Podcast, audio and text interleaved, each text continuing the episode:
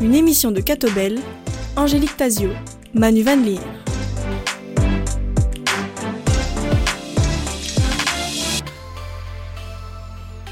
Bonjour à tous, ravi de vous retrouver dans cette émission plein feu, aujourd'hui en compagnie de Colette Brackman. Bonjour Colette Brackman. Bonjour. Grand reporter bien connu du grand public, vous écrivez encore régulièrement pour le journal Le Soir. Vous venez de publier un livre de biographie intitulé Mes carnets noirs, ce qui nous vaut votre visite aujourd'hui. Nous allons donc parcourir votre carrière professionnelle après un retour sur vos jeunes années. Colette Brackman, fille unique, vous êtes née à Uccle dans une famille catholique avec un oncle prêtre. Votre papa est décédé lorsque vous étiez jeune. Quel âge aviez-vous exactement? J'avais 8 ans.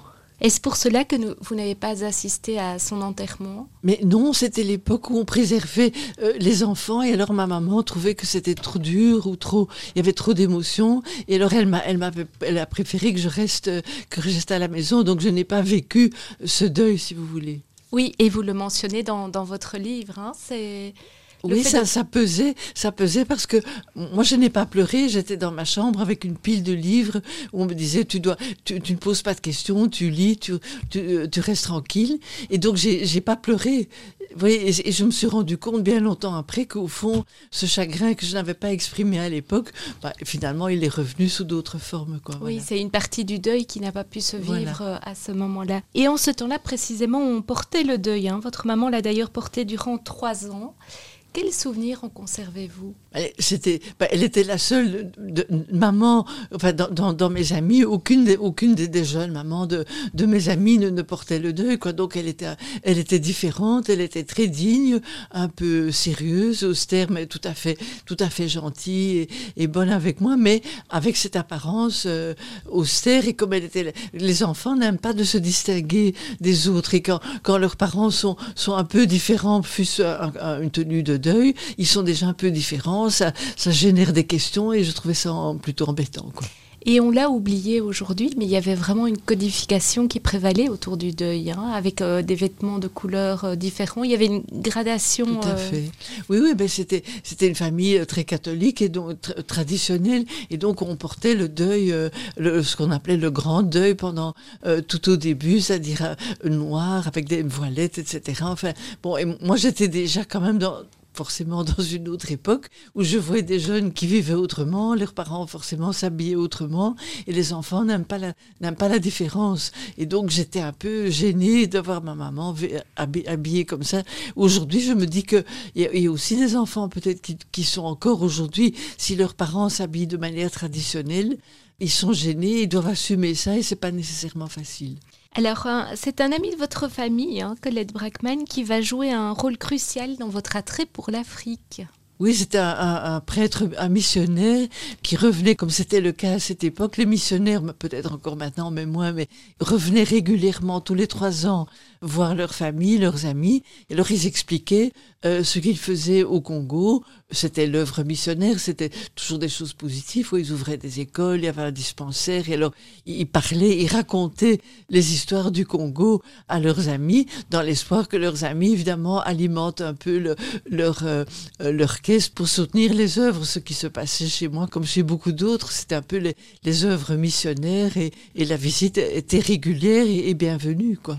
Et ce missionnaire va notamment vous initier à l'art africain. Plus ou moins, hein, plus ou moins. Il, parlait plutôt des, coutumes africaines et des, de ses ouailles, comme il disait, de ses paroissiens. Voilà. Et alors, il, mais c'était connu que les missionnaires souvent ramenaient des objets que, évidemment, que les Belges un peu naïfs croyaient que c'était de l'art, l'art traditionnel africain, peut-être ancien. Bon, après, j'ai découvert qu'au Congo, on appelait ça l'art missionnaire, où il y avait des, art- des artisans plus que des artistes, des artisans qui confectionnaient des objets et que les, missionnaires ramenaient et offraient à leur, euh, aux personnes qui s'étaient montrées généreuses. C'était plus un, souvenir du Congo qui n'avait aucune aucune valeur artistique particulière, mais qui était un, message qui venait du Congo. Quoi. Et moi, j'aimais j'aimais cette pièce et je me souviens de mon, ridicule parce qu'un jour, bien plus tard, des, décennies plus tard, je me suis dit tiens, je vais la, la montrer à un spécialiste et il a éclaté de rire. Il dit écoute, c'est très bien, tu, tu y tiens beaucoup, mais c'est un, un, bel exemple de l'art missionnaire. Et alors il m'a donné comme exemple son expertise le fait que le, pénis du petit fétiche avait été rasé, il n'y en avait pas et que donc il était absolument asexué. Et donc, c'était bien pour exporter en Europe dans les familles catholiques. Quoi. Et votre maman se servait de cette euh, sculpture comme d'un porte-chapeau hein? Elle, Pour elle, ça elle était plus réaliste que moi. Pour elle, ça n'avait pas de valeur particulière. Et je crois qu'elle savait bien que ce n'était pas une œuvre, une œuvre d'art impérissable qui allait finir à Tervuren. Et donc, elle le laissait dans, dans, un couloir et elle mettait ses écharpes et ses chapeaux sur ce, sur ce fétiche africain. Et vos premiers pas avec euh, l'Afrique datent de quand? Oh ben, J'ai dû attendre, hein. j'ai dû attendre euh, d'avoir plus que 20 ans, 25 ans, et c'était même, non, même plus, 28 je crois, c'était même pas au Congo, c'était quand j'étais déjà, je travaillais déjà au soir, et alors là, bon, j'étais au service international, mais euh, très jeune recrue, et alors on m'a envoyé à un sommet de la francophonie, c'était les, les tout débuts des sommets de la francophonie, et c'était au Niger. J'étais encore très très loin d'aller au Congo hein, à cette époque-là. Et vous étiez loin aussi de l'image que vous pouviez vous faire de l'Afrique à partir d'ici, de la Belgique? Oui, j'avais quand même lu, ça m'intéressait, mais il y avait quand même un choc de la différence, quoi, de, aussi de la gentillesse des gens, euh, leur hospitalité, leur gentillesse, leur façon de ce, qui, que ce que j'adorais, c'était le, leur façon de rire, parce que comme c'était la première fois, j'avais, comme j'ai souvent fait par la suite, prolongé mon voyage. Donc le, le voyage dit, dit officiel était de trois ou quatre jours, et je dis mais c'est la première fois que je vais, je vais prendre dix jours de, de pour moi, pour pour me promener, pour pour voir quoi. Et j'étais émerveillée par l'accueil, par la gentillesse des gens. C'est surtout ça qui me frappait. Quoi. Mais cette envie de voyage, elle remonte vraiment à votre adolescence. Oui, elle a toujours été là, oui, oui. Qu'est-ce qui vous fascinait tellement dans ces voyages ou cette euh, ben, le fait de partir ben, découvrir d'autres d'autres gens, d'autres euh, d'autres façons de vivre, d'autres personnes c'était une, curiosité vers le, vaste monde. Quoi. Je me souviens que je me disais, euh, mais c'était tellement idiot, toutes les villes du monde, je dois y aller. Je dois aller, aller voir, totalement impossible.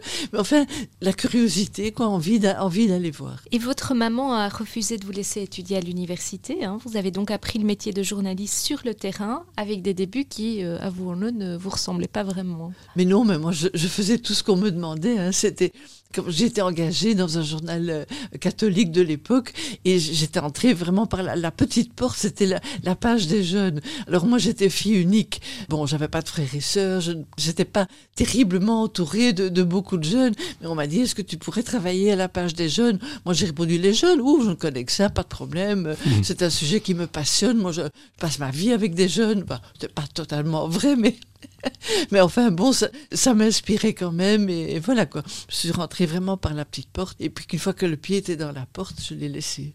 Et ce journal catholique, c'était? La Cité, qui était un très bon journal. C'était un journal qui avait été créé après-guerre. C'était un journal progressiste euh, chrétien. C'était un peu l'époque, à l'époque, les chrétiens de gauche, euh, l'Église servante et pauvre. Enfin, c'était un peu toute cette idéologie euh, aussi en Amérique latine, la théologie, la libération, en Belgique, le, le mouvement ouvrier chrétien. Et ça, ça me correspondait, quoi. C'était pas du tout, disons que idéologiquement, ça correspondait un peu à l'idéal de ma famille, à ce qu'on pensait chez moi et euh, donc j'étais très à l'aise dans ce journal. J'ai appris beaucoup, mais je me sentais tout à fait euh, confortable. Et si vous deviez recommencer, vous iriez dans une école de journalisme? Je crois qu'aujourd'hui, je le conseillerais quand même parce que je pense que le métier de journaliste est devenu beaucoup plus technique. Il y a toute une part d'écolage euh, technique. On doit jouer sur plusieurs claviers. Quoi. Il ne s'agit pas de, de, taper sur le clavier d'une machine à écrire ou d'un ordinateur. Il faut manipuler le, oui, Internet, toute les, les, les, aspects d'Internet, faire des podcasts, faire des photos, transmettre, transmettre des photos, faire des bouts de films. Il y a tout un aspect technique on gagne beaucoup de temps si on l'a appris, quoi, je pense. Donc ça, ça vaut, vraiment la peine. À ça, des jeunes me diront, enfin, euh, on sait faire ça nous de toute façon parce qu'on on l'apprend d'office, ça fait partie de notre vie, c'est vrai. Mais dans un journal, il y a quand même des, façons particulières de procéder. Il vaut tout de même mieux passer un peu de temps à, l'apprendre, voilà. Et quand avez-vous pu euh, élargir votre horizon professionnel, toucher euh, à d'autres matières que le département jeunesse dont vous parliez? Mais très vite, hein, parce que euh, j'ai donc j'ai eu la chance formidable d'être engagée dans dans ce journal. Donc j'étais collaboratrice extérieure, puis j'ai appris que euh, je voulais étudier le journalisme. En fait, j'avais envie de m'inscrire euh, à l'université pour faire une, une, une, licence en journalisme, mais j'ai appris que dans ce journal, une place se libérait. Et alors j'en en discutais avec mes collègues qui m'ont dit mais tu sais, on peut aussi apprendre sur le tas, on peut t'enseigner, tu peux tu peux apprendre en étant ici. Et ça m'arrangeait bien parce que comme ça, j'étais indépendante, je gagnais ma vie. Et puis je me disais, j'ai le pied à l'étrier, c'est tout de même ça que je veux faire. Donc, si je peux commencer tout de suite, autant, autant y aller. Mais je, ne, savais pas grand-chose. Et alors on m'a dit, mais on va d'abord te, faire faire un, un stage à l'essai. Au lieu de trois mois, ce sera six mois. Parce que pour être sûr que j'étais capable de le faire, que ça irait, je n'avais pas beaucoup de, de background. Et alors là, je me suis dit, ça c'est la chance de ma vie. Euh, je vais vraiment faire tout ce qui est possible pour finalement transformer ces, cet engagement provisoire en, définitif. Et voilà. Je sais que j'étais extraordinairement fière. Enfin, c'était la plus belle décoration, c'est quand j'ai reçu ma, ma carte de presse en bonnet du forme et, et une plaque qu'on mettait sur sa voiture, ça, la fameuse plaque de presse. Ça, j'étais, j'étais fière comme tout. Enfin, j'aurais bien acheté une voiture d'occasion rien que pour mettre ma plaque de presse dessus, quoi. En France, les journalistes qui mènent des enquêtes à l'étranger sont appelés des grands reporters, alors qu'en Belgique, on les nomme plus volontiers des reporters. Est-ce que cette différence d'appellation traduit un, état d'esprit? Non, moi j'ai toujours refusé de m'appeler comme ça parce que grand reporter, ça fait tout de même un peu, un peu prétentieux, comme s'il y avait des grands reporters et des petits reporters. Pour moi, il n'y en a pas. Vous pouvez faire un grand reportage au coin de la rue, vous sortez d'ici, vous faites 100 mètres, vous, récoltez l'histoire de, des gens vous les faites parler, et vous allez tomber peut-être sur des histoires extraordinaires à 100 mètres d'ici. Est-ce que vous êtes un, petit reporter parce que vous avez fait 100 mètres et un grand parce que vous avez fait 10 000 kilomètres? Pas du tout. Pouvez faire des très petits et stupides reportages à, à, à 10 000 kilomètres d'ici et un, un, grand travail comme, euh, comme ma, ma chère consoeur Béatrice Delvaux qui est allée sonner à la porte des gens à Anderlecht, à Bruxelles, à Liège. Elle est, elle est allée de façon aléatoire sonner à la porte des gens et elle a écouté leur histoire. Eh bien, c'est du grand reportage. Ben, elle va jamais dire qu'elle est grand reporter. Elle, a fait son travail, quoi. Qu'est-ce qui définit un grand reportage?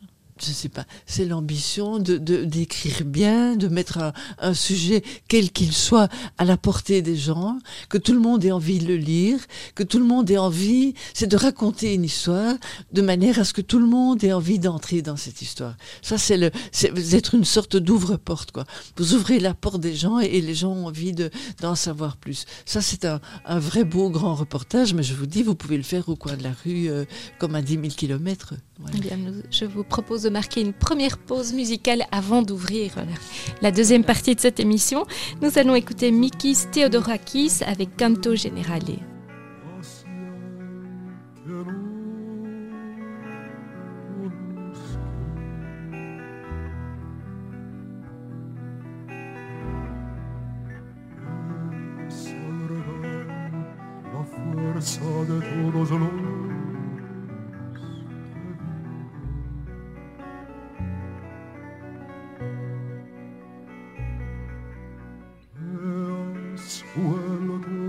a dar la patria como en uno silento.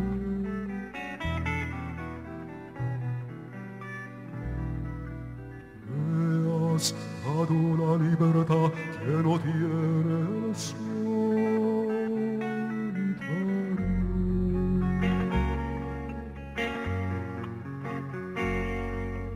Me enseñaste a semer la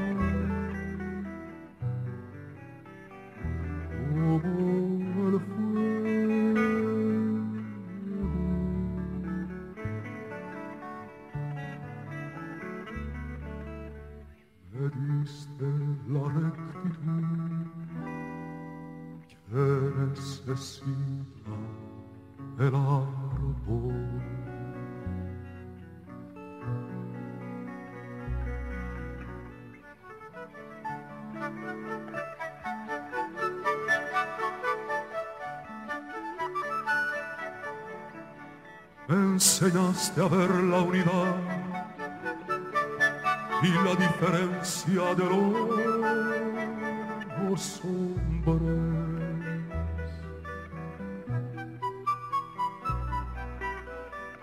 Me mostraste como el dolor de un ser ha muerto en la victoria de tu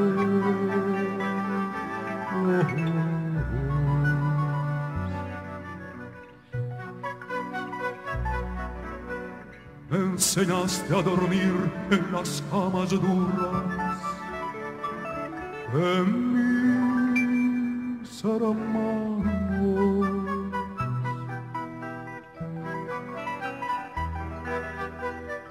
Me hiciste construir sobre la realidad como sobre una roca.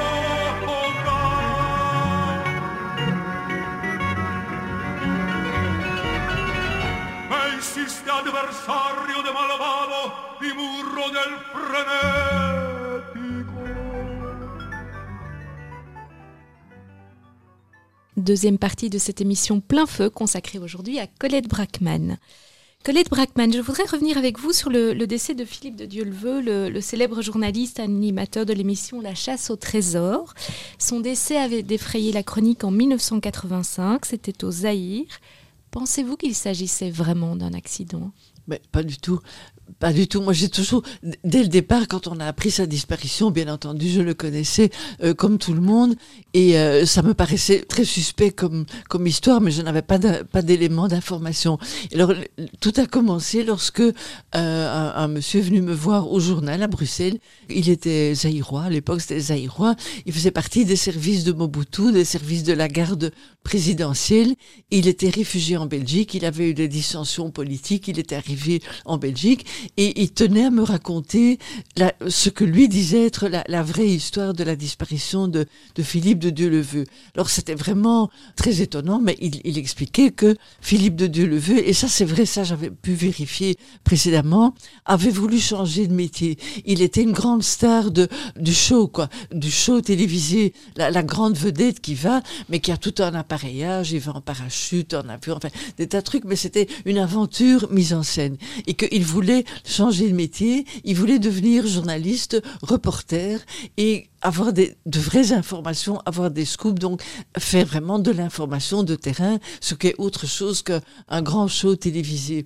Et il, il, avait, il, avait, il avait bifurqué, il avait voulu retourner, à l'époque c'était le, le- dans le Zaïre de Mobutu, et il avait voulu enquêter sur ce, que, euh, ce qui se passait autour du fleuve. C'était la, à l'époque c'était la guerre, c'était la guerre, euh, euh, la guerre de libération en Angola, et ce qu'on appelait l'enclave de Cabinda, qui est une petite enclave qui est proche du fleuve, qui s'appelait le, le fleuve Zaïre, donc le fleuve Congo euh, aujourd'hui, était un des bastions de, de cette lutte pour la libération de l'Angola, où il y avait un mouvement de libération, euh, le Fleck Front de libération pour l'enclave de, Cabinda, qui voulait une indépendance séparée, euh, voilà. Et ce n'était pas par hasard si cette enclave de Cabinda était riche en pétrole et si les sociétés pétrolières françaises voulaient exploiter euh, ce pétrole en concurrence des sociétés américaines qui étaient présentes en Angola. Ça, c'est un peu le, topo. Et Philippe de Dieuleveux voulait aller plus loin et, et voir ce qui se passait vraiment dans, dans ce territoire de Cabinda. Donc, y aller un peu clandestinement en, en traversant le fleuve et en allant voir sur, sur l'autre rive. Et donc, ça, c'était cet informateur qui qui m'a expliqué tout ça. À l'époque, je connaissais bien. euh, J'allais souvent à Paris pour des livres sur l'Afrique, sur Mobutu et tout ça. Et je, je connaissais des gens euh, grâce à mon ami Pierre Péan qui était dans les services français et qui m'ont dit oui, c'est vrai. Philippe de Dieuleveux est venu nous voir euh, juste avant de partir là-bas pour son deuxième voyage et il paraissait nerveux. Il était un peu comme si il pas qu'il n'était pas droit dans ses bottes, mais il y avait un agenda caché quoi. Et donc ses amis disaient oui, il était particulièrement euh, nerveux, sensible, on ne sait pas très bien euh, ce qu'il préparait. Et alors un autre ajoute, oui, et ce qui est curieux, c'est que il se préparait à descendre le fleuve en bateau. Et alors au lieu d'acheter du matériel de navigation ou, de, ou des bouées de secours, je ne sais pas quoi, sur un bateau, il achetait des bottines de marche pour marcher en brousse. Et je me dis, là, ça, ça correspond quand même à aux infos que moi j'ai, c'est qu'il n'avait pas du tout l'intention de, de descendre le fleuve en bateau, c'est qu'il voulait laisser son, bateau quelque part et puis euh, euh, mener sa propre, sa propre enquête. Mais ce type d'enquête dérangeait fortement euh, le président Mobutu, qui à l'époque était le, le, parrain, le grand chef de toute la région. Et je crois que Philippe de Deleveux avait parlé de ce projet au chef de l'État ce qui était naïf, imprudent. Peut-être qu'il l'a fait pour dire comme ça je suis, je suis tranquille. Et là, il a cru que parce qu'il était, entre guillemets, la grande star euh, Philippe de Dieu le veut, tout lui serait permis, toutes les portes seraient ouvertes. Mais ça, quand on met son nez dans des histoires qui ne vous concernent pas, que vous soyez star ou pas, euh, vous courez un, très grand risque. Et donc, moi, j'en avais conclu que, euh, suivant ce que ce monsieur congolais m'avait dit, que c'était les services de Mobutu qui avaient liquidé Philippe de Dieu le veut pour qu'il ne, dise pas ce qu'il voulait faire, ce qu'il avait déjà appris, etc. la France officielle était complice de ça. La France ne voulait être dans les meilleurs termes avec Mobutu et ne voulait surtout pas qu'il y ait un scandale qui, qui affaiblisse les, bonnes relations que, que, Paris entretenait à l'époque euh, avec le président Mobutu. Colette Brackman, le risque fait partie de la fonction quand on est reporter. Est-ce que vous avez vécu personnellement des situations euh, assez tendues? Est-ce qu'il y a des souvenirs qui vous reviennent de situations fort tendues dans votre travail? Ben oui, il y en a, il y en a beaucoup, mais je sais pas, avec moi ça se, fait, ça se finit toujours d'une façon un peu, un peu burlesque Par exemple, une fois j'étais, enfin, c'est arrivé plusieurs fois dans, le, ce qui était encore le Zaïre de Mobutu, où il donnait pour tâche à des, à des gens de, de la sûreté de, de me suivre. Bon, je, le savais évidemment, bon, enfin, en tout cas, je m'en doutais. Et donc, je, je m'étais, j'avais un malin plaisir à marcher d'un bon pas dans, dans la cité. Les gens me connaissaient. Et par exemple, j'entrais dans, dans une boutique par, par la, la, porte devant, je restais parler un peu avec les gens. Et puis les gens disaient, bon, allez, Madame Colette, on va vous faire sortir par derrière, euh, par, les, par les petites ruelles comme ça. Et donc je disparaissais. Et il m'est arrivé de recevoir, après étant rentré en Belgique, je raconte pas ça dans, dans le livre, une, une lettre de l'un ou l'autre agent de la sûreté de Mobutu qui disait Chère Madame Colette, vous nous avez vraiment fatigués parce qu'on on, a couru derrière vous du matin au soir et chaque fois vous avez réussi à disparaître. Nous sommes vraiment fatigués et en plus nous avons été congédiés parce qu'on ne vous a jamais retrouvé est-ce que vous pourriez nous aider nous envoyer un petit quelque chose pour, comme on dit au Congo, pour nous encourager? Je ne l'ai pas fait parce que les encourager dans les filatures, quand même pas quoi. Mais vous n'avez jamais craint pour votre vie? Enfin, oui, à Kisangani quand même, parce que là, je me suis retrouvée euh, euh, à Kisangani, ville en guerre, en 2000, de nouveau tout à fait par hasard. J'étais là pour faire un papier historique sur les débuts de Patrice Lumumba. Patrice Lumumba, euh, commis à la poste, qui commence à faire de, de, une activité politique, est suivie par la Belgique, et mis en prison. Enfin bref, je voulais être à Kisangani, Stanleyville, retracer cette histoire. Bon, je suis arrivée le dimanche soir. Je savais aussi qu'il y avait, qu'il y avait des troubles, qu'il y avait des menaces. Mon arrivée n'était quand même pas tout à fait euh, innocente et, et, gratuite. Quand je me suis dit, je vais faire l'histoire de Lumumba et puis on ne sait jamais si quelque chose arrive, euh, je serai, je serai là, quoi. Bon. Et le lundi matin, me promenant dans la ville pour voir où était la poste où Lumumba avait travaillé, j'entends un bruit de, de bombes, de déflagration et je me réfugie le, plus près possible, une, adresse que je connaissais bien, c'est-à-dire à, la Procure, donc un, gros établissement religieux euh, au centre-ville. Et là, je demande aux religieux qu'est-ce qui se passe? Voilà, les, les, les, rues se sont vidées, tout le monde se met se met à l'abri, et les religieux me disent ben oui, mais ils ont commencé à bombarder la ville. Il y a des forces militaires des pays voisins, le Rwanda d'un côté, l'Ouganda de l'autre, qui se battent entre eux, mais les bombes tombent sur la ville de Kisangani. Et alors les, religieux, le père Aurelio, qui était mon, mon interlocuteur, me dit, mais reste au salon quelques heures, le temps qu'on voit un peu plus clair, le temps que, que ça se passe. J'ai passé l'après-midi, euh, puis le soir, j'ai quand même envoyé un petit article au, soir, mais pas très alarmiste, mais enfin quand même pour dire il y a une guerre qui, qui a recommencé. Puis le, père Aurelio m'a dit, mais euh, va chercher ta, valise qui est à l'hôtel, il vaut mieux, mieux qu'on reste tous ensemble à la procure. Et puis finalement, je suis restée une semaine euh, euh, sur place, quoi. Vraiment au cœur de l'événement et dans le salon, je me souviendrai toujours dans le, salon de la procure, les chefs de guerre des deux bords qui, qui se tapaient dessus, qui s'envoyaient des bombes, se réunissaient avec des, des, une délégation de, des Nations Unies et le brave père Aurelio qui jouait le, les intermédiaires et le maître de maison et, et pour qu'ils arrêtent quoi pour qu'ils arrêtent de bombarder parce que les villes les, les, les, bombes tombaient sur sur la population. Il y avait des, des réfugiés des blessés des maisons détruites. L'hôpital tournait euh, jour et nuit. C'était vraiment euh, c'était c'était une histoire insensée. Cette guerre elle a duré six jours. Et, et moi j'étais en tout cas dans les deux trois premiers jours j'étais la seule journaliste euh présente pratiquement par hasard quoi.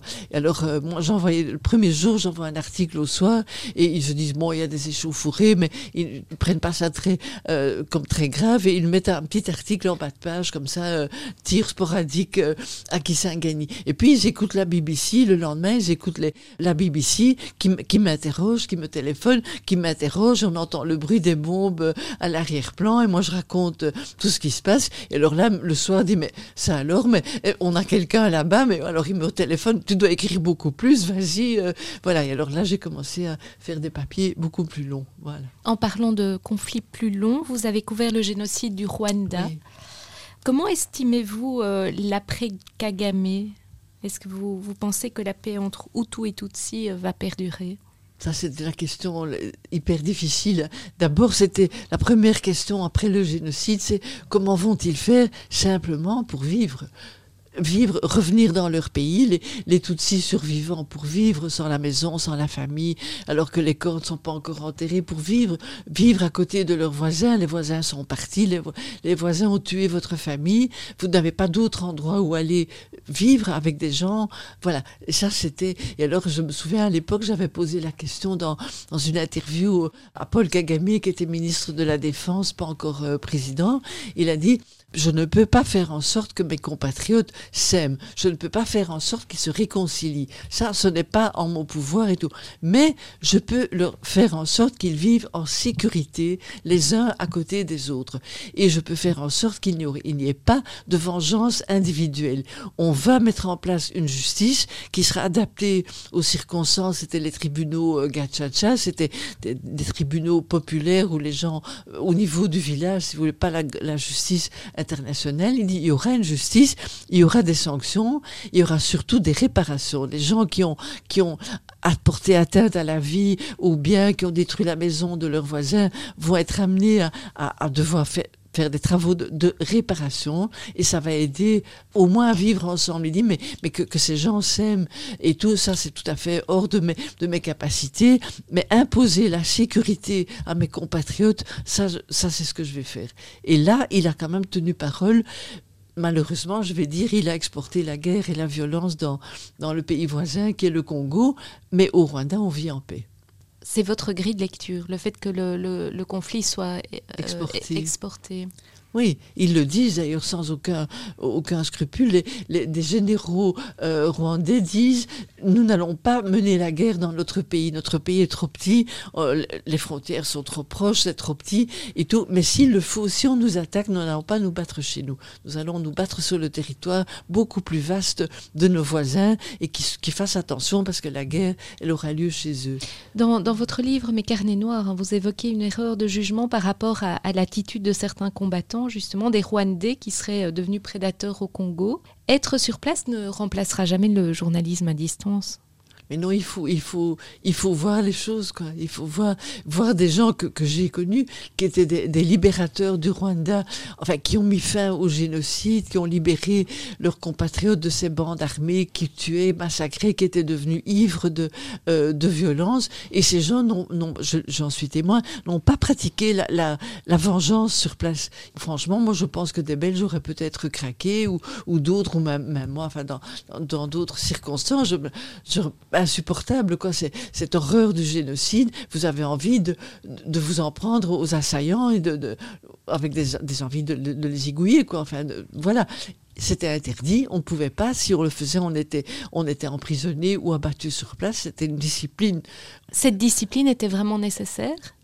Oui, parce, parce qu'on reproche parfois à Kagame d'être trop autoritaire. Imaginez-vous un jeune soldat qui a vécu en exil dans un camp de réfugiés, qui retourne dans son village d'origine en suivant les troupes qui progressent vers la capitale, qui arrive dans son village et qui trouve toute sa famille gisant au sol, baignant dans son sang, sa famille et ses neveux sont des familles étendues et qui voit encore des, des forces adverses qui sont là Et lui, il a un fusil. Et lui, il est dans les troupes qui ont, qui ont gagné la bataille la tentation de vider son chargeur sur ces gens, ben, elle, est, elle est énorme. Et je pense que même en Belgique, enfin, ça peut arriver partout. Et là, il y avait une discipline vraiment de faire avec des espèces de, pas de commissaires politiques, mais des, surveillants qui observaient et qui disaient, si vous tirez sur les gens, vous, allez être jugé en, comment on appelle ça, un flagrant délit ou quoi. C'était impossible. C'était, voilà. Donc, et je me suis dit, ouf, moi j'ai même dit à un type, écoutez, je, je, ne veux rien voir de ce qui va se passer parce que, enfin, c'était vraiment bouleversant. Mais rien ne s'est passé. Ils étaient tenus Mais c'était dans leur pays. Par contre, lorsque les troupes rwandaises ont accompagné des rebelles congolais euh, au Kivu, euh, voisin, ils les ont accompagnés et là, ils ont été confrontés à des, des auteurs du génocide en armes, prêts qui s'entraînaient et qui étaient prêts à revenir, comme on disait dans les camps de réfugiés, ça je l'ai entendu, on va retourner au Rwanda et achever le travail. Et donc ces troupes ont franchi la frontière avec des Congolais et là, la discipline de Kagame ne jouait plus. Ils étaient en territoire étranger devant les adversaires de toujours, parmi lesquels des assassins de, leur, famille, de leur peuple et. Et là, évidemment, il y a eu, euh, il y a eu des vengeances, il y a eu un mouvement général qui était de pousser les réfugiés à rentrer chez eux. Et une fois qu'ils repassaient la frontière, qu'ils se retrouvaient en territoire rwandais, ils étaient pas confortables, mais ils étaient en sécurité. Ils pouvaient rentrer chez eux, ils, savaient que la justice allait les rattraper dans des procès, mais qu'on n'allait pas les, les, les zigouiller, les, abattre sur place. Quoi. En territoire congolais, territoire étranger, vous êtes armés, vous êtes un groupe hostile, voilà, et, des, choses terribles sont arrivées, des Congolais sont morts aussi. Enfin, voilà. Et ce mouvement de justice punitive ou réparatrice, vous ne l'avez saisi que un peu plus tard. C'est en étant vraiment sur place que vous l'avez euh, compris. Au début, vous ne l'avez pas. Euh, Ça paraissait inimaginable. C'est difficile parce que moi, j'avais vu euh, les Rwandais qui, qui avaient quand même le, Front patriotique rwandais qui avait essayé de libérer son pays, de, de faire un changement de régime et tout. Je n'ai pas été témoin à l'intérieur du Rwanda de violences commises par ces troupes. Je ne dis pas qu'il n'y en ait pas eu. Hein. Il y a peut-être des zones où les journalistes n'étaient pas, il n'y avait pas de témoins étrangers. Et là, je ne sais pas ce qui s'est passé. Mais en tout cas, de mes yeux, moi, je, je n'ai pas vu, donc je constatais une certaine discipline. Mais j'ai vu aussi, dans les camps de réfugiés, la préparation de la prochaine guerre. Il y avait des hommes qui s'entraînaient au maniement des armes. On, ne laissait pas rentrer les jeunes au Rwanda. On disait non, non, les jeunes Hutus, on les empêchait de rentrer au Rwanda. Il y a eu même des incidents avec la Croix-Rouge de Belgique qui avait identifié des, jeunes gens et qui, des, gamins, quoi. Ils disaient non, non, ils, ils, doivent rentrer au Rwanda. On a retrouvé leur famille. On va, on va faire on va les escorter pour qu'ils puissent rentrer. Et les chefs dans les camps disaient non, non, ces jeunes restent ici. On en avait besoin, c'était les combattants euh, de demain, on, on, en avait besoin. Et donc quand la guerre a commencé, elle se déroulait pour les Rwandais en territoire étranger c'était la fin d'un régime, le régime de Mobutu, et là, il n'y avait pas beaucoup de témoins euh, internationaux, et là, il n'y avait plus aucune limite, et donc il s'est passé des choses abominables au Kivu, euh, de nouveau sur la route de Kisangani, où des, des, des foules en fuite mélanger, mélanger des civils, des femmes, des enfants et des hommes en armes. Ça s'appelait les boucliers humains. On mettait en avant les familles, les, hommes, les femmes et les enfants, mais les hommes en armes, ils, étaient encore là, ils, étaient derrière, ils se cachaient derrière ces victimes civiles. Et donc il y a eu, c'est vrai, des, des, milliers de morts, des horreurs, et aussi des Congolais qui avaient fui, qui se sont retrouvés pris littéralement pris dans la nasse et qui se sont retrouvés pris dans des opérations de, de représailles qui, qui se sont menées sans, sans pitié, euh, sans aucun quartier. Quoi. Donc tout ça, c'est une addition de, de traumatisme euh, et de douleur, de traumatisme, de souvenirs. Et, et jusqu'à aujourd'hui, au Kivu, on, on, on s'étonne, on ose s'étonner de l'animosité des, des, des, des, gens du Kivu à l'égard de leurs voisins rwandais. Mais alors là, chacun a son histoire à raconter. Il vous raconte qu'ils ont fui, ils ont été pour chasser, on les a confondus avec les Hutus, enfin, des, histoires abominables et qui ne s'oublient certainement pas, euh, qui s'oublie pas vite, d'autant moins vite que, là, la, justice n'a pas eu lieu. Au, au, Rwanda, il y a eu ces tribunaux. Donc les gens ont pu parler. Ils ont pu expliquer, oui, mon voisin a fait ceci, a fait ça, je lui faisais confiance, mais et le voisin a pu demander pardon, éventuellement réparer, reconstruire la maison de, de, sa voisine veuve. Ils ont pu faire quelque chose. Au Congo, rien. Silence, silence. On n'a rien pu dire. Donc les gens sont restés avec leur chagrin, leur rancune, leur colère et tout. Rien. Pas eu de justice. Et donc c'est pour ça que l'abcès n'a jamais été vraiment euh, euh, percé. Quoi. Et justement par rapport à ces récits que vous pouvez récolter, euh, par exemple dans la, dans la région de, du Kivu, Comment détricoter parfois euh, les récits qui vous sont faits? Comment sortir le vrai du faux euh, Vérifier l'information? C'est difficile, hein, mais ils s'écrivent quand même au vous, disons sur un, canevas que je connais.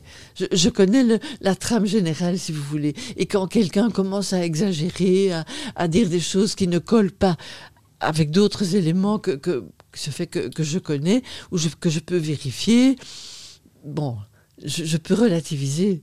Oui, il y, a quand même moyen, il y a quand même une différence aussi entre les, euh, les Rwandais les Congolais. Les Rwandais parlent, mais, mais sont très retenus. Ils sont, euh, ils sont très euh, introvertis, retenus. Les Congolais parlent. Et si c'est pas un qui parle, c'est un autre. Il y a toujours moyen de, de, trouver un interlocuteur qui va quand même finalement vous, vous raconter une version proche que vous pouvez comparer à d'autres. Il ne faut pas se satisfaire évidemment d'une seule, euh, une seule histoire, une seule version, mais il y a quand même moyen de s'approcher de, disons, pas de la vérité, mais de, la vraisemblance. L'Église catholique euh, légitime-t-elle encore le pouvoir et les alliances? Et je pense là au, mariage de Joseph Kabila qui est protestant avec une catholique. Bah, L'Église a toujours été un peu le, allez, du temps de la colonisation, l'auxiliaire de l'État, quoi. Les églises, l'Église catholique, l'Église protestante, euh, c'est l'histoire de la colonisation. La colonisation s'est appuyée en grande partie sur le euh, sur les églises pour leur rôle social. Les églises se sont vues confier un rôle social, ouvrir des écoles, alphabétiser les gens, euh, ouvrir des dispensaires, créer des hôpitaux. Vous avez encore aujourd'hui, en tout cas au Congo, des hôpitaux qui ont été créés du temps de, de la colonisation qui sont toujours là dans, dans, les, dans les bâtiments, je vais pas dire les meubles, mais presque, presque, ou qui ont été euh, rénovés dans les années 30, euh, quand on a fait le, plan, le plan social, un plan social belge euh, pour le Congo. Il y a encore des écoles, des, dispensaires qui datent de ces époques.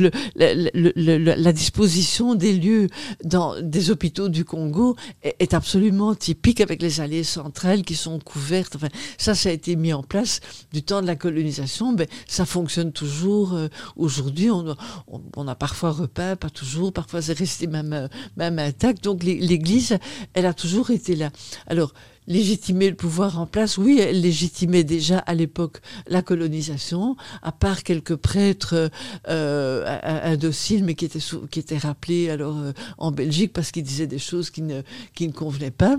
Et, et aujourd'hui, l'Église reste une puissance certainement euh, économique, oui, parce qu'elle possède des, biens ecclésiastiques. Elle, elle possède surtout une grande emprise sur, les gens. Les gens respectent l'Église catholique et elle a veillé jusqu'à présent à rester. Elle ne s'identifie pas au pouvoir politique.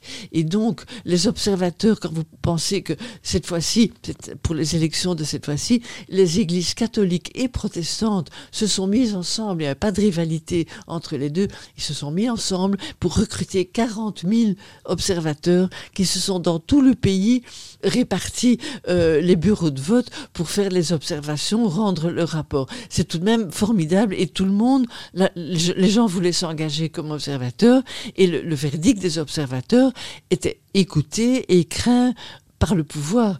Et c'est pas par hasard si l'Église, qui s'est rendu compte quand même, le pays est en guerre, il est instable, et que si l'Église met le feu, par exemple, en disant ces élections ont été totalement injustes, trafiquées, et on ne sait pas qui est le vainqueur, etc., le pays explose, il est à feu et à sang. Et donc l'Église a quand même une espèce de, de sagesse séculaire, disons-le, les catholiques et les protestants, ils ont une sagesse immémorielle, qui ont dit, nous avons les résultats, un des candidats dont nous n'allons pas vous dire le nom est nettement en avance sur les autres.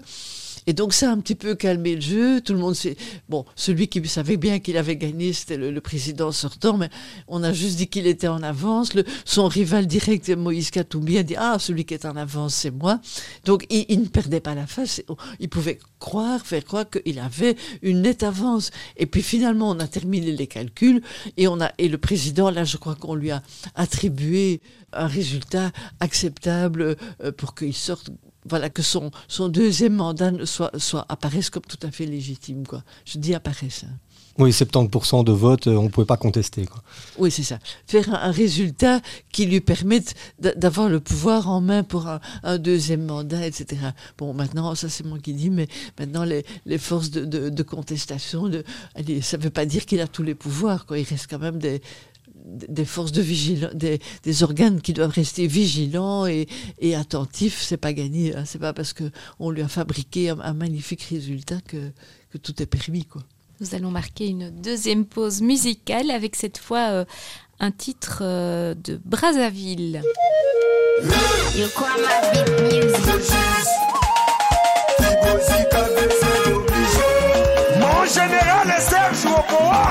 Mon bonda Kratos c'est 485. Wanerishi, mami. Yannick Elolinga PDG. Bouteille à gaz. Jonas Ominga. Tede Ndaïma Boko Banki. Honorable Massima Macron. Tele. PDG Michel Moumou, soif de servir les autres.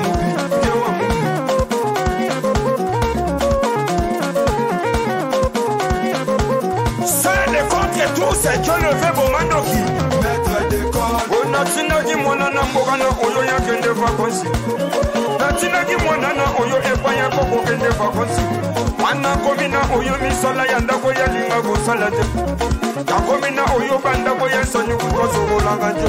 Pokwa benginga na ntongo apesa bareproche mwana. Mwana oyo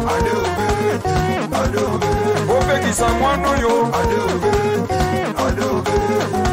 Mwana oyo opekisa mwana oyo opima mwana oyo yeminano mwana wu torion mpe ya l'utilitaire l'espoir de la jeunesse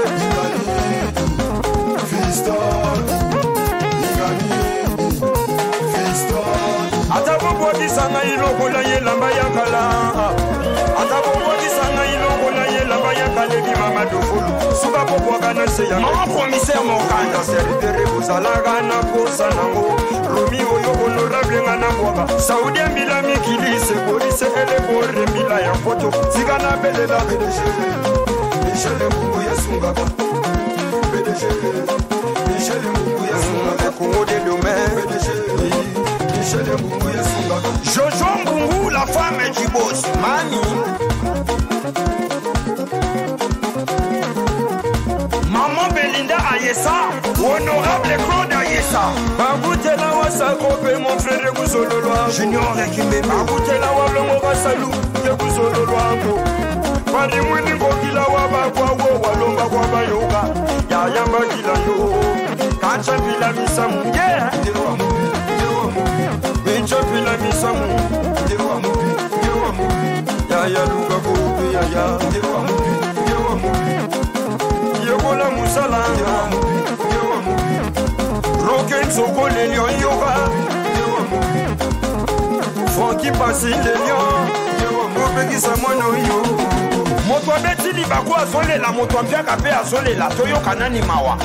Destin ibara jekese nayikasi ase papa na dorion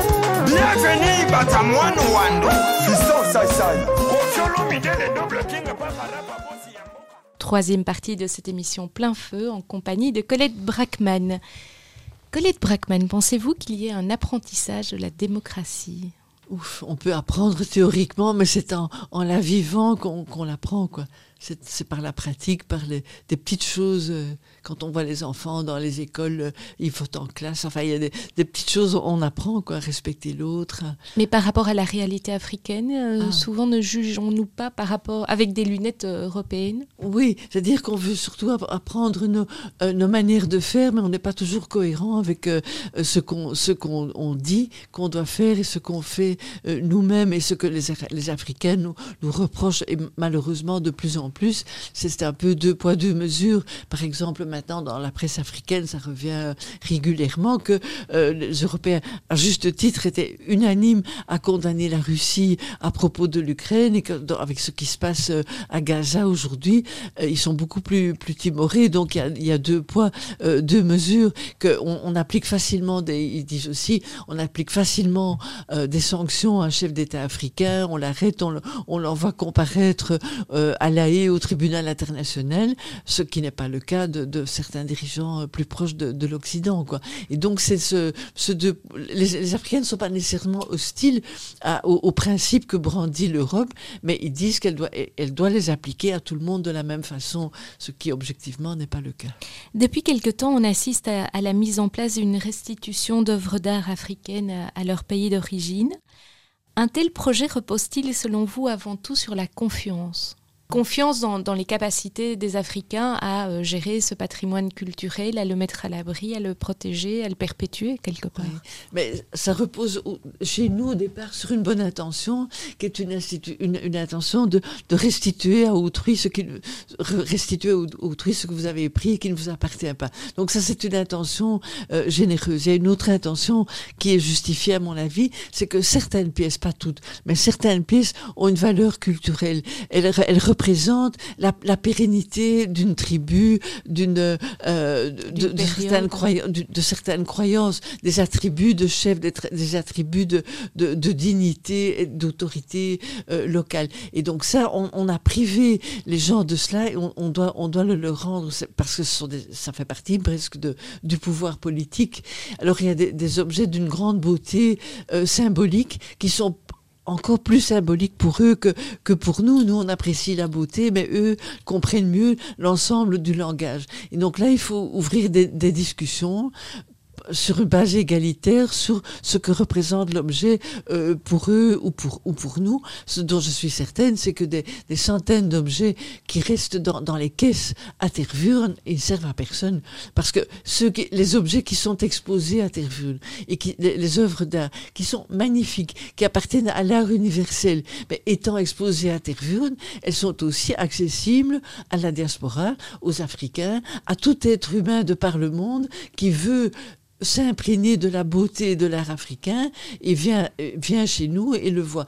Et donc, au contraire, je ne suis pas contre du tout le fait, mais il faut les exposer. Et si vous allez à Tervuren aujourd'hui, moi, moi j'ai constaté qu'il y a moins d'œuvres euh, très belles qui sont exposées qu'avant, parce qu'on a fait des vitrines avec des tas d'autres choses. euh, euh, voilà, on a mis d'autres, j'allais dire du brol, comme on dit en bruxellois, enfin, d'autres choses dans ces vitrines que des œuvres splendides qui sont là, qui existent, qu'on- que j'ai vues autrefois, et maintenant elles sont, retournées dans la cave. Et ça, ça, ça ne va pas. Ou bien elles sont chez nous, à la disposition du monde entier, ou alors si on ne sait rien en faire parce qu'on n'a pas de place, ben, on les renvoie, mais les laisser dormir dans les caves, ça je trouve que... Voilà. Et alors, deuxièmement, il y a quand même aussi beaucoup d'œuvres qui sont le produit de la violence coloniale. Beaucoup ont été vendus ou cédés pacifiquement. Ça, on peut établir l'histoire de ces pièces. Si elles ont été vendues ou cédées pacifiquement, bon, elles peuvent être chez nous, elles peuvent être là-bas, c'est autre chose. Celles qui ont été saisies par la pour déca- on tue un, tue un roi, on tue un chef, on prend ses attributs d'autorité, on prend les pièces d'art qui, qui, symbolisent cette autorité, ça c'est un, viol culturel si vous voulez. Et donc là, on doit vraiment réfléchir à la manière de le restituer ou de le ramener dans sa terre d'origine. Et on doit aussi veiller à ce que bon usage en soit fait. Il y a une responsabilité. Parce que si c'est pour rapatrier des œuvres qui appartiennent au patrimoine de l'humanité et les retrouver dans les boutiques du Sablon euh, qu'un ou- qu'un jour plus tard ou dans un magasin à New York, alors je m'excuse, mais je préfère encore que ça reste dans une cave euh, à pour, pour les générations futures et pas pour les spéculateurs d'aujourd'hui. Comment jugez-vous le changement de dénomination de certaines statues, par exemple celle consacrée à Léopold II ça c'était plutôt pour euh, comment dire pour satisfaire les exigences de, la diaspora quoi. Et ça a un petit peu énervé. Moi je ne suis pas pour le déboulonnage des statuts. Je suis pour la cohabitation des statuts. J'aimerais que pas qu'il y ait moins d'informations mais qu'il y en ait plus. C'est-à-dire qu'on garde les statuts coloniales, mais qu'on mette à côté une, plaque bien explicative qui explique qui était euh, tel ou tel, ce qu'il a fait, y compris les crimes, y compris la dépossession, qu'on explique clairement et qu'on mette aussi dans le même environnement des héros africains. Qui lui a résisté, qui a été le chef euh, qui lui a résisté, qui a été tué, mais qui était-il Et, qu'on explique et que chacun retrouve des traces de sa propre histoire. Il vaut mieux plus que moins et éradiquer notre propre histoire pour, faire table rase, mais ça, c'est porter atteinte à la mémoire de tout le monde, finalement. Aujourd'hui, les, pays occidentaux, l'Asie, euh, qui se déploient euh, notamment au Congo ou dans d'autres pays africains, euh, semblent avoir surtout un intérêt pour les richesses euh, du sol. Est-ce qu'il y a encore des, démarches que vous trouvez inspirantes, qui se font pour le peuple, pour une démocratisation de la société? Silence, silence dans les rangs. Non, je pense que tout, tout, tout étranger euh, de puissance ou, ou, pas, qui va d'abord, en tout cas ce que moi j'ai vu en Afrique centrale, il y va d'abord pour des raisons économiques. Il y va parce qu'il y trouve son intérêt. Son intérêt, c'est de commercer, de vendre et d'acheter, et d'acheter des matières qu'il n'a pas chez lui et qui vont enrichir son commerce. Et tout, et tout le reste, de la littérature qui vient après pour habiller l'entreprise commerciale, si vous voulez. Les Belges n'ont pas fait autrement. Ils sont d'abord allés pour conquérir, pour pour justifier leur conquête en exploitant et, financer leur conquête en, exploitant ce qu'ils trouvaient. C'était même avant les Belges, c'était le, c'était l'or, c'était l'ivoire pour pour les pianos. Enfin, on a on a toujours exploité les matières premières et après on habille ça d'arguments de, civilisation, mais d'arguments que, que, l'argument de civilisation soit le premier euh, que des gens soient allés découvrir les autres pour leur apporter quelque chose de, de, positif, de plus, de spirituel et tout.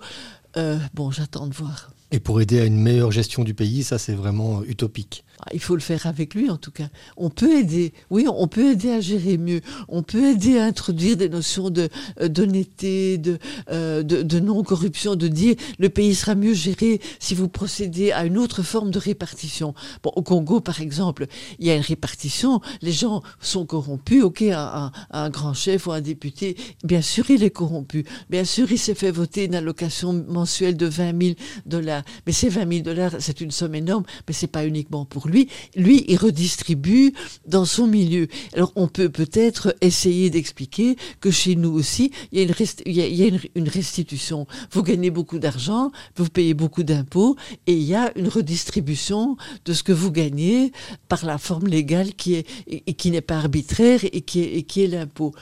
Ça, on peut peut-être expliquer ça, mais, mais c'est à chaque peuple de définir son mode de, de, restitution, de rétribution. Et nous, on, nous ne sommes pas, je dire, nous ne sommes pas parfaits au point de pouvoir dicter aux autres euh, comment il faut faire. Quoi. Colette Brackman, êtes-vous marraine de certaines fondations ou d'œuvres caritatives en Afrique centrale? Pas marraine vraiment euh, sympathisante, euh, euh, soutenant activement, genre oui, qui peut aider, mais, mais pas d'une façon institutionnelle. Institutionnellement, je trouve que pour une journaliste, c'est toujours embêtant. Il faut pas être euh, lié parce qu'on on perd un peu de son de son indépendance. Bon, mais sur le plan amical, euh, oui, bon, ben ça, il y a pas de problème. Mais, j'oublie moi-même, euh, je l'oublie moi-même. On est prié de l'oublier, donc voilà, on n'en parle pas. Colin Brackman, on arrive au terme de cette émission. Une dernière question sur vos projets, vos réalisations à venir. Ben voilà, d'ici 15 jours, je vais aller euh, au Rwanda parce qu'on arrive bientôt déjà au 30e anniversaire du génocide. Alors j'en ai un peu parlé avec le journal et il se fait que il y a en ce moment euh, à Kigali, donc en mars, un festival de théâtre qui est mené par un, Rwandais qui a vécu en Belgique, à Liège, Dorsi Rugamba, qui a énormément, qui est un type qui a énormément de talent de metteur en scène, d'écrivain, de poète, euh, qui est le fils d'un grand barde rwandais qui met en musique ce, festival d'art. Et je trouve que 30 ans après le génocide, bien sûr, on va reparler en avril de ce qui s'est passé, des morts, etc. Mais qu'il faut aussi donner un message positif d'espoir. Et ma question, c'est qu'est-ce qu'on peut créer dans un pays après, après un génocide? Est-ce qu'on peut créer? Qu'est-ce qu'on peut créer? Qu'est-ce qu'on peut dire? Qu'est-ce qu'on dit? Quel est le message? Je ne sais pas et j'ai envie de d'aller voir ça et puis de poser la question qu'est-ce que c'est qu'avoir 30 ans au Rwanda aujourd'hui? D'être né en 1994, avoir 30 ans aujourd'hui, porter ce souvenir, est-ce qu'on vous l'a transmis, pas transmis? C'est une question je me pose et je me dis ce serait intéressant d'aller voir. Quoi. Eh bien, on découvrira avec grand plaisir euh, votre travail euh, d'enquête euh, que vous allez donc réaliser au Rwanda très prochainement. Colette Brackman, un tout grand merci d'être venu nous partager votre expérience et votre parcours. Merci à Angélique Tazio pour la réalisation, la préparation de cette émission Plein Feu. Merci à tous de nous avoir suivis et à très bientôt.